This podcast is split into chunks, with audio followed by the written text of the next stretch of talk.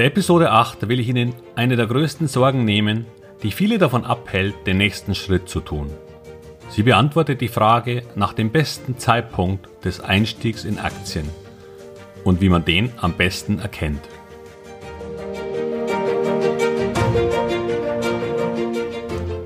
Herzlich willkommen, moin und Servus beim Podcast Aktien verstehen und erfolgreich nutzen. Mein Name ist Wilhelm Scholze. In diesem Podcast erfahren Sie, wie Sie das Instrument Aktie für Ihre Geldanlagen richtig einsetzen und dabei den Großteil der Profis hinter sich lassen können. Wie Sie teure Fehler vermeiden und am Wachstum der innovativsten Firmen der Welt partizipieren. Tipps gibt's viele. Hier geht's ums Know-how. Was passiert, wenn sich zwei Börsianer treffen? Nun, die häufigste Frage, die sich Menschen stellen, wenn sie in den Aktienmarkt investieren oder investieren wollen, ist die folgende. Was hältst du vom Markt? Ganz schön hochgelaufen, oder? Irgendwie haben wir immer das Bedürfnis zu erfahren, was andere über die Höhe des Marktes denken. Vor allem, weil wir uns selbst ebenso eine Meinung gebildet haben. Aber wofür ist das wichtig? Naja, wir wollen wissen, ob gerade ein guter Zeitpunkt zum Investieren ist oder ob wir noch warten oder gar verkaufen sollen und die Höhe des Marktes scheint ein guter Indikator dafür zu sein. Die große Frage ist, ist das so? Und wenn ja, wie können wir uns sicher sein? Und da kommt das Problem. Seien Sie mir bitte nicht böse, aber wo der Markt sein sollte oder nicht, ist eine reine persönliche Glaubenssache mit einer Eintrittswahrscheinlichkeit, die sogar unter 50 Prozent liegt. Warum? Weil Krisen und die Nachrichten dazu überall im Kopf einen Bias verursachen, eine Beeinflussung und damit die Meinung in eine Richtung lenken. Und Krisen natürlich in die negative. Da wäre sogar ein Münzwurf sicherer. Nun werden mir natürlich viele Menschen widersprechen, die darauf bestehen, dass eine Prognose durchaus sinnvoll ist und sie auch meistens damit richtig liegen. Ich kenne da so diverse Kandidaten. Ich halte dies, na sagen wir mal, für schwierig, nur um höflich zu bleiben. Selbst Warren Buffett sagte einmal, zeigen Sie mir einen reichen Markttimer. Was genau das aussagt. Das sogenannte Markttiming ist eine Aktiendisziplin, in der man versucht zu erkennen, wann der Markt unten ist und wann oben, um diese Vorhersage gewinnbringend für sich auszunutzen.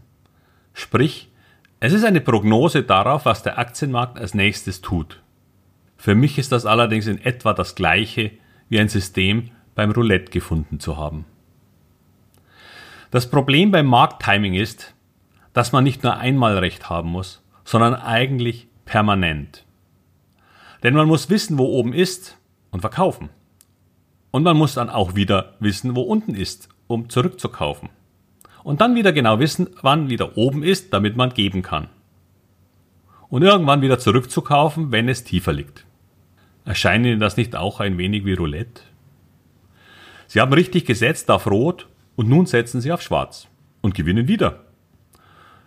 Nur hören Sie jetzt auf zu spielen? Nein. Dass eine Strategie, bei der man immer abwechselnd auf Rot oder Schwarz setzt, nicht zu dauerhaften Gewinn führt, dürfte wohl jedem einleuchten. Die Trefferquote wird sich im Standard auf 50 Prozent einpendeln, wenn überhaupt. Denn es ist in keinster Weise klar, welche Nachrichten uns morgen erwarten. Und selbstverständlich kommt auch beim Roulette manchmal einfach dreimal rot hintereinander.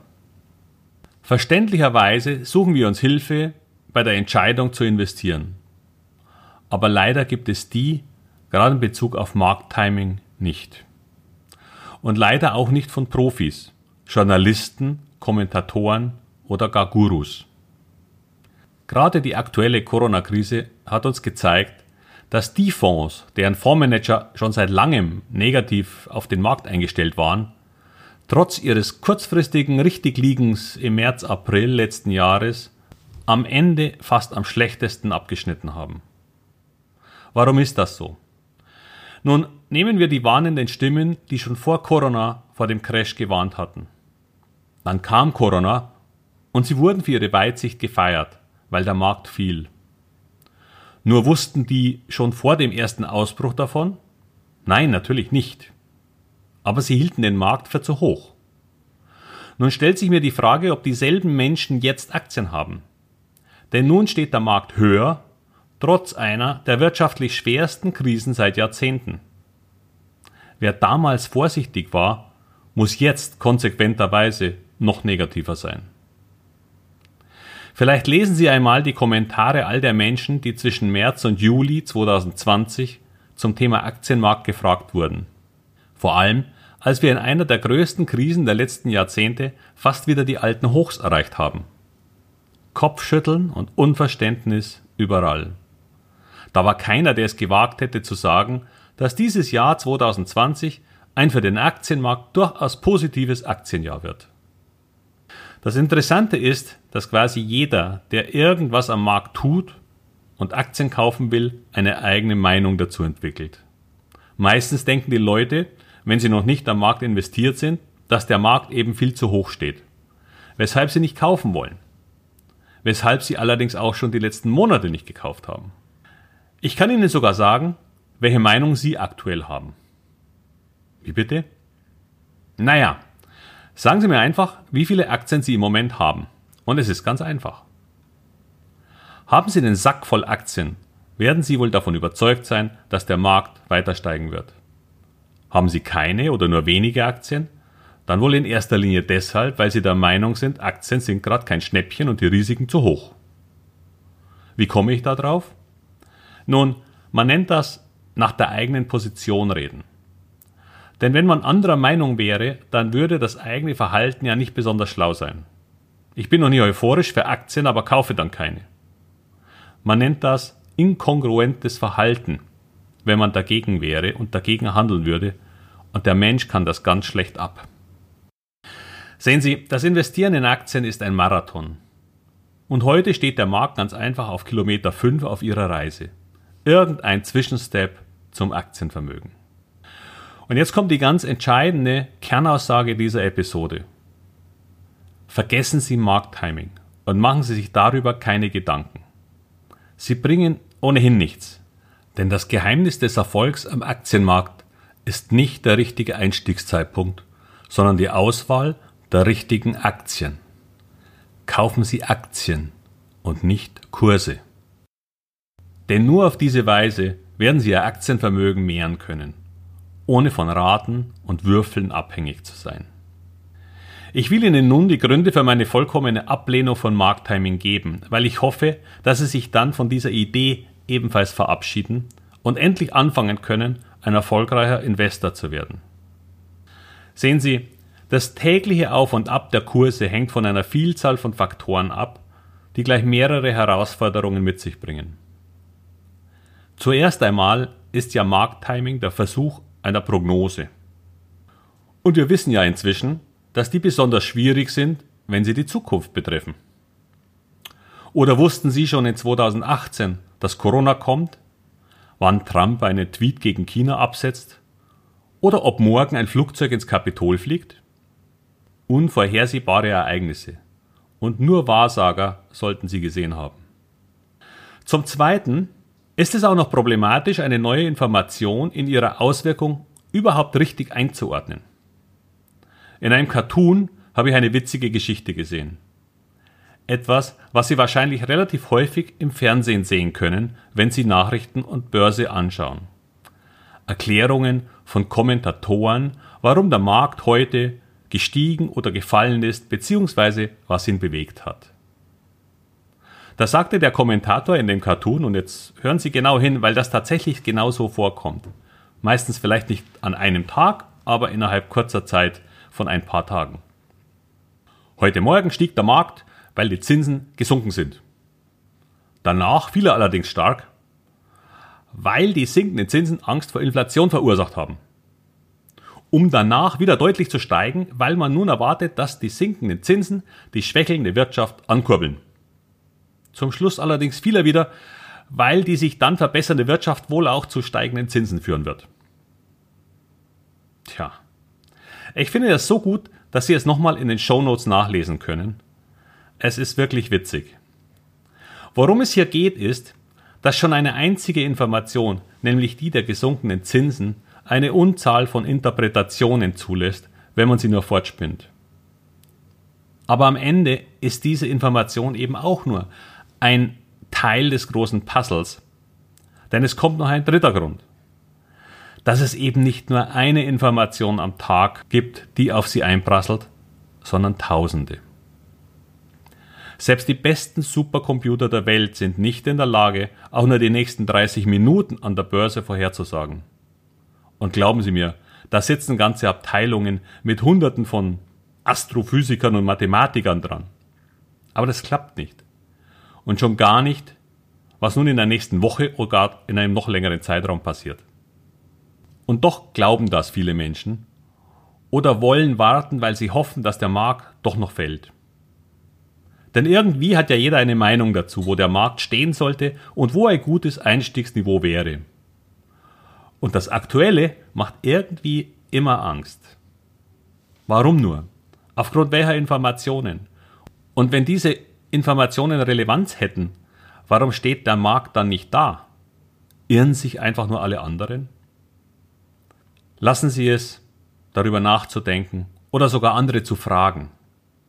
Wenn Sie in der Zeitung lesen, dass dieser oder jener eine Meinung zur Höhe des Marktes hat, ignorieren Sie das. Es ist einfach Noise, wie man auf Englisch sagt. Irgendwas. Das ist noch nicht mal eine Information, sondern die ganz persönliche Ansicht eines der Millionen von Marktteilnehmern. Teilen Sie einfach auch Ihre irgendwo und schon haben wir zwei auf der Welt. Fangen Sie an zu investieren und beginnen Sie langsam. Und das kann auch heißen, dass Sie mit Fonds oder ETFs beginnen und vielleicht erst später ein paar für Sie interessant erscheinende Themen durch Einzelaktieninvestments angehen. Wenn Sie unsicher sind, und glauben Sie mir, da geht es Ihnen wie allen, wirklich allen anderen, dann beginnen Sie langsam. Wir hatten das schon mal in einer anderen Episode. Denn das Wichtigste ist, dass Sie einen Fuß in die Tür bekommen. Wenn es danach fällt, dann können Sie nachlegen. Wenn es steigt, freuen Sie sich, dass Sie schon mal angefangen haben. Und auf diese Weise werden Sie in der Lage sein, komme was wolle, eine positive Einstellung zu erreichen. Denn darum geht es am Schluss. Und Sie werden zufrieden und erfolgreich sein. Glauben Sie mir. Sollten Sie dagegen gerne spielen und den Verlockungen des Tradens erliegen, dann können Sie natürlich auch das gerne tun. Nur ist die Wahrscheinlichkeit, dass Sie Ihr Geld dabei verlieren, immens hoch. Es wird einmal eine Episode über Daytrading geben, in der ich Ihnen gerne einmal den psychologischen Alltag von Alex, dem Daytrader, erzähle. Aber dann sind Sie ein Spieler und das ist ein ganz anderes Thema. Denn hier gilt, spielen Sie nicht, spekulieren Sie nicht, investieren Sie in Ihre Zukunft. Und das heißt, vergessen Sie die Frage, was hältst du vom Markt? Denn der beste Einstiegszeitpunkt ist jetzt, denn sonst kommt er nie. Denn wie häufig kommt es vor, dass der Markt einfach weiter steigt und Sie sehen zu, sehen zu und sehen zu. Der DAX begann im Jahre 1988 bei 1000 Punkten. Spielt es wirklich eine große Rolle, ob Sie da oder bei 1200 eingestiegen wären? Ich glaube nicht. Und in weiteren zehn Jahren werden Sie vielleicht dasselbe denken. Und wie ich Ihnen vorher schon einmal gesagt habe, das Geheimnis des Erfolgs am Aktienmarkt ist die Selektion. Damit können Sie an der Zukunft partizipieren. Noch ein letztes Mal, nicht durch Timing. Es würde mich freuen, wenn dieser Podcast Ihnen hilft, die eine oder andere psychologische Hürde zu nehmen und langsam ein gewisses Vertrauen in das Instrument zu bekommen. Es ist eine Reise, aber es geht ja auch um ihre finanzielle Zukunft in den nächsten Jahren und vielleicht sogar Jahrzehnten.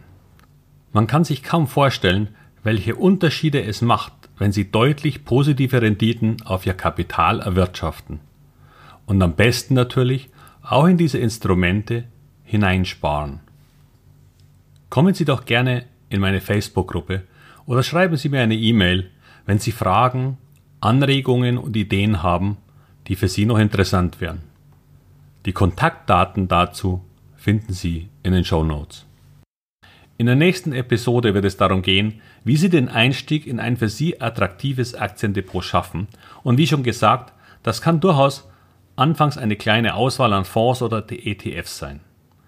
Denn Diversifikation ist wichtig, wird aber sehr unterschiedlich interpretiert und Sie erfahren meine ganz eigene Ansicht dazu. Wie viele Positionen sollten Sie haben? Wie bauen Sie sie auf? Und warum das Ganze ein Prozess wird, der Ihnen noch viel Spaß machen kann. Neben der Rendite.